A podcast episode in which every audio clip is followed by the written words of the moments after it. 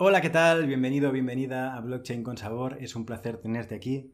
En el episodio de hoy vamos a hablar de economía, vamos a hablar de política y de cómo la tecnología blockchain podría usarse en contra de los ideales por los cuales se originó.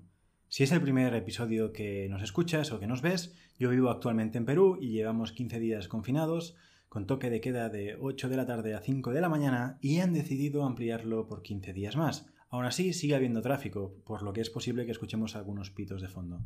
Mientras tanto, los mercados de prácticamente todo el mundo están cayendo y empiezan a salir medidas de rescate que básicamente se basan en incrementar la masa monetaria. ¿Pero para qué nos podríamos pensar? Pues para salvar otra vez a las empresas, o a la mayoría de ellas al menos. Porque si la mayoría de empresas cierran, la gente se quedará sin empleo. Y si la gente se queda sin empleo, el consumo disminuirá. Y ya ni hablemos del ahorro, ni rastro quedará de él. Uno de los aspectos fundamentales de nuestro sistema económico actual son las expectativas. Las expectativas mueven el mercado. Si las expectativas son buenas, los inversores invierten y los precios suben. Pero si las expectativas son malas, los inversores mueven su dinero a inversiones más seguras o de refugio, como tradicionalmente han sido el oro, los bonos, las letras, o incluso en busca de liquidez para irse de rebajas cuando todo haya bajado. Si hay inversión, las empresas tienen más presupuesto. Con más presupuesto pueden hacer muchos más proyectos. Con más proyectos contratan a más proveedores.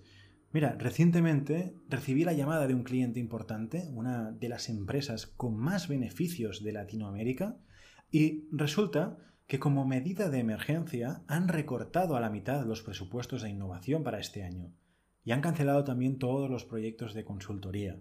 Si una empresa como esta, con el músculo financiero que tienen, toma este tipo de medidas, ¿qué hace pensar que las otras no lo harán?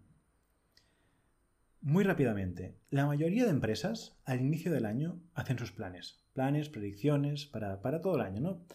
Entonces, cada departamento comparte un pronóstico que debería estar alineado con la estrategia de la empresa. Si la empresa quiere crecer, pues los departamentos de la empresa planificarán acciones para crecer. Pongamos el ejemplo de una empresa que venda ordenadores. El área de marketing invertirá en campañas para aumentar las ventas. Ventas, a su vez, aplicará estrategias para vender más. Por ejemplo, contrataría a más vendedores o aplicará una estrategia de precios mucho más competitiva. El área de planificación hará un pronóstico súper optimista y se lo compartirá con la fábrica que producirá muchas más unidades para no quedarse sin stock. Finanzas también hará su pronóstico y en base a todo repartirá los presupuestos. Todas las áreas de la empresa trabajarán en base a su estrategia y en base a las expectativas del mercado. Y finalmente, algo que no hacen muchas empresas, pero que es recomendable, es poner en común cada uno de los pronósticos por área y tener un único presupuesto, un, un único presupuesto consensuado que va a ser la referencia para ese año, la única referencia. ¿Qué ocurre? Que en situaciones normales, cuando la empresa no cumple con los objetivos marcados y tiene unos resultados peores a lo previsto, pues el valor de la empresa disminuye. Si tiene capacidad financiera o bueno, pues ya sea por unos buenos fondos propios o porque está respaldada por inversores, pues igual seguirá funcionando. Seguramente tome medidas para corregir el siguiente año, unos pronósticos menos ambiciosos, paralizará la incorporación de nuevos empleados y seguramente aquellas iniciativas que no sean consideradas fundamentales para la operación, pues las cancelará o directamente ni las empezarán. Si por lo que sea lamentablemente no hay músculo financiero detrás, pues como sucede con la mayoría de startups, la empresa se declarará en bancarrota y hasta luego. Los empleados se irán a otra empresa y ya está. También, en condiciones normales, si lo hubieran hecho igual o mejor a lo pronosticado, pues entonces ocurriría lo contrario. Expansión, aumento de personal, de presupuestos. ¿Por qué? Porque ha ido bien, se han cumplido las expectativas. El valor de la empresa crecería. Si cotiza en bolsa, pues los inversionistas esperarán unos flujos de caja mayores, el análisis fundamental será positivo, el valor de la acción subirá. Porque las expectativas son buenas. Y aquí he mencionado un par de conceptos que para los que no estéis familiarizados lo explico muy rápido. ¿Por qué una acción tiene el precio que tiene?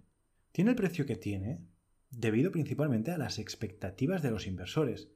¿Expectativas sobre qué? Me podrás estar preguntando. Pues expectativas sobre el corto, el medio y el largo plazo de la empresa. hay diferentes formas de valorar un, activo, ¿no? Y, una de ellas es el análisis fundamental, que consiste a muy grandes rasgos en evaluar una empresa por sus estados financieros y el contexto de negocio en el que se encuentra, con el objetivo al final de evaluar si la acción está cara o está barata, porque aunque todo esté muy bien, podría darse el caso que una empresa estuviera sobrevalorada en el mercado, o al revés, que estuviera poco valorada por él, por lo que realmente es. En, este análisis fundamental hay un ratio que es clave, que es el valor presente neto. Y es un indicador que nos permite calcular hoy el precio de la empresa basándonos en el valor de los flujos de caja futuros. ¿Y esto qué es? Pues que los ingresos y gastos del futuro me los traigo a hoy y veo cuánto podría valer la empresa o, o mi inversión, o mi inversión inicial, ¿no? Y bueno, todo esto, ¿cómo lo voy a saber? ¿Cómo voy a saber los ingresos, los gastos? Pues a ciencia cierta no, no lo sabemos, pero aquí es cuando volvemos a los pronósticos y a las expectativas. Si yo soy un emprendedor, por ejemplo, y quiero montar un imperio de heladerías, pero necesito dinero, voy a crear un plan de negocio con diferentes escenarios favorables para ir a tocar la puerta a inversores y decirles, mira, por ejemplo, ¿eh? Eh, esta zona en la que quiero hacer el negocio es costera, bien conocida por el turismo, he calculado que en los próximos años van a venir más turistas y también subirá la temperatura. Y además hará más calor durante más días en, el año. Y con todo esto concluyo que voy a vender 200.000 litros de helado. Es mi pronóstico, ¿no? Porque el servicio también será muy innovador y tal y tal. Bueno, en base a mi análisis y a las expectativas que genero en varios inversores, pues deciden invertir en mí, porque les convenzo de lo que inviertan hoy, pues será mucho más valioso o valdrá mucho más en el futuro. Pero ¿qué sucede si el negocio va mal? ¿Y qué sucede si estos inversionistas depositaron todo su dinero en mí porque creían que era una apuesta, una inversión segura? Pues que nos arruinaremos y ya está. ¿no? Venderemos las propiedades, que a quien las pueda comprar, nuestros empleados se irán a trabajar a otra empresa que haya funcionado mejor y poco más. Pero, ¿y si no hay otra empresa que haya funcionado bien? ¿Qué ocurre cuando esto sucede en un país, que todas las empresas van mal?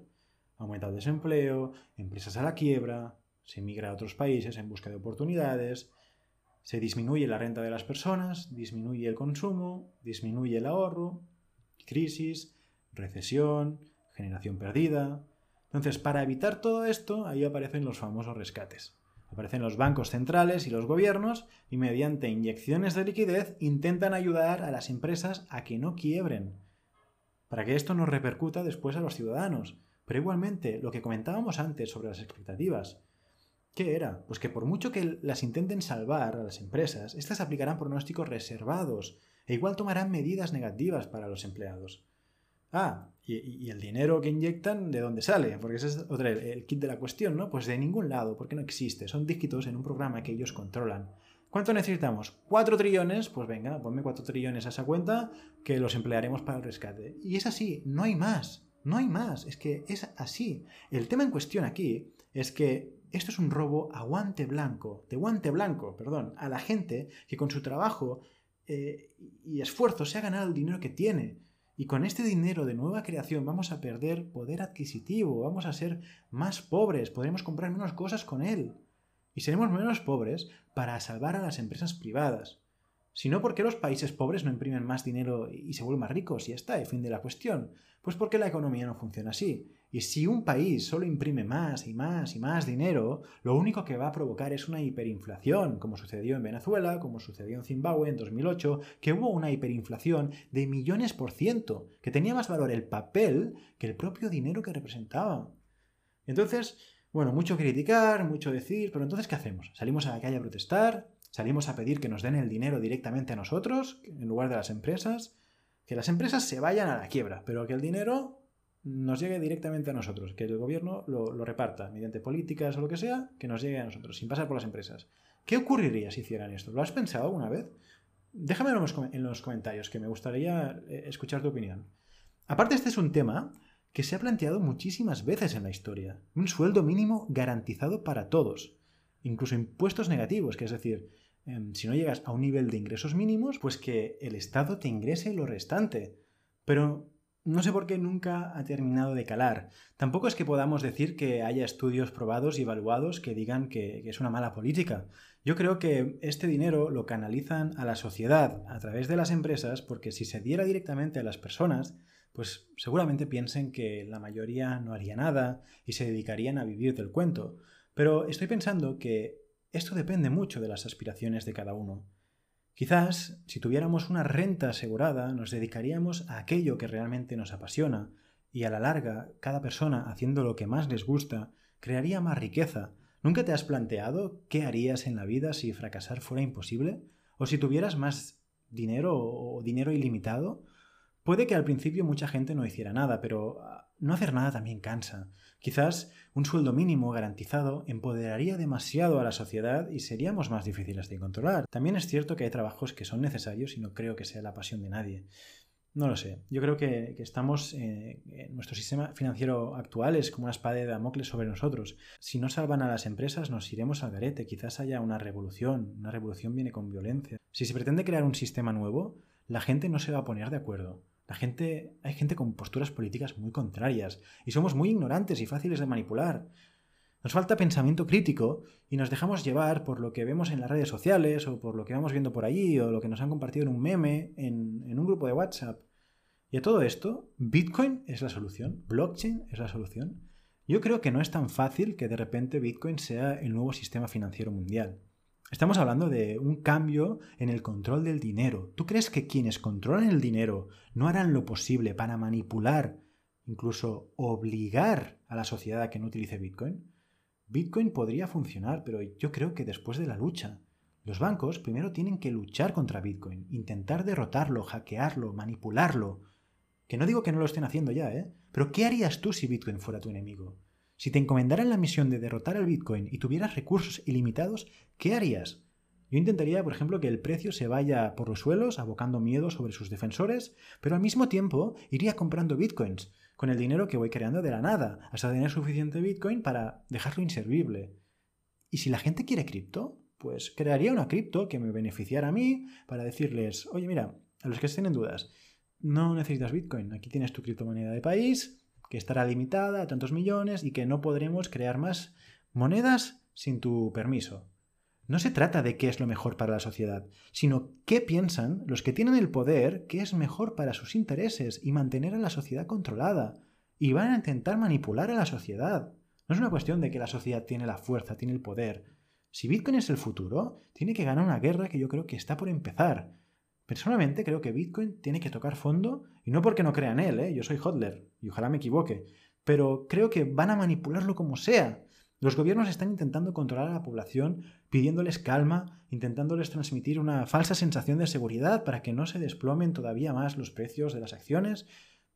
Que ojo, si yo fuera presidente haría lo mismo, porque es de mucha responsabilidad cada discurso que hacen al público. Mira Trump, decían que tenía contenido el virus y que la economía estaba aguantando bien. Pues si la economía, señores, está en caída libre. Pero bueno, sin duda alguna es un momento histórico.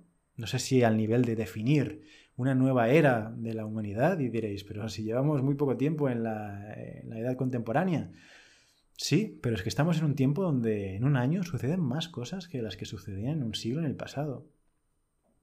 Quedaros con esto. ¿Qué haríais vosotros si tuvierais la misión de derrotar a Bitcoin y tuvierais recursos ilimitados? Me gustaría escuchar vuestra opinión o leer vuestra opinión en los comentarios. Nada, este es el final del podcast, espero que te haya gustado y nada, eh, lo podrás encontrar en YouTube, lo podrás encontrar en Spotify, lo subo en, en, Anchor, seguramente también está disponible en otras plataformas. Tenemos un grupo de Telegram, Blockchain con Sabor, eres libre de unirte si quieres. Te agradecería mucho pulgar arriba, un like y una suscripción para, ayudarme a crecer. Y nada, eh, nos vemos en el próximo episodio. Muchas gracias y un saludo. Hasta la próxima.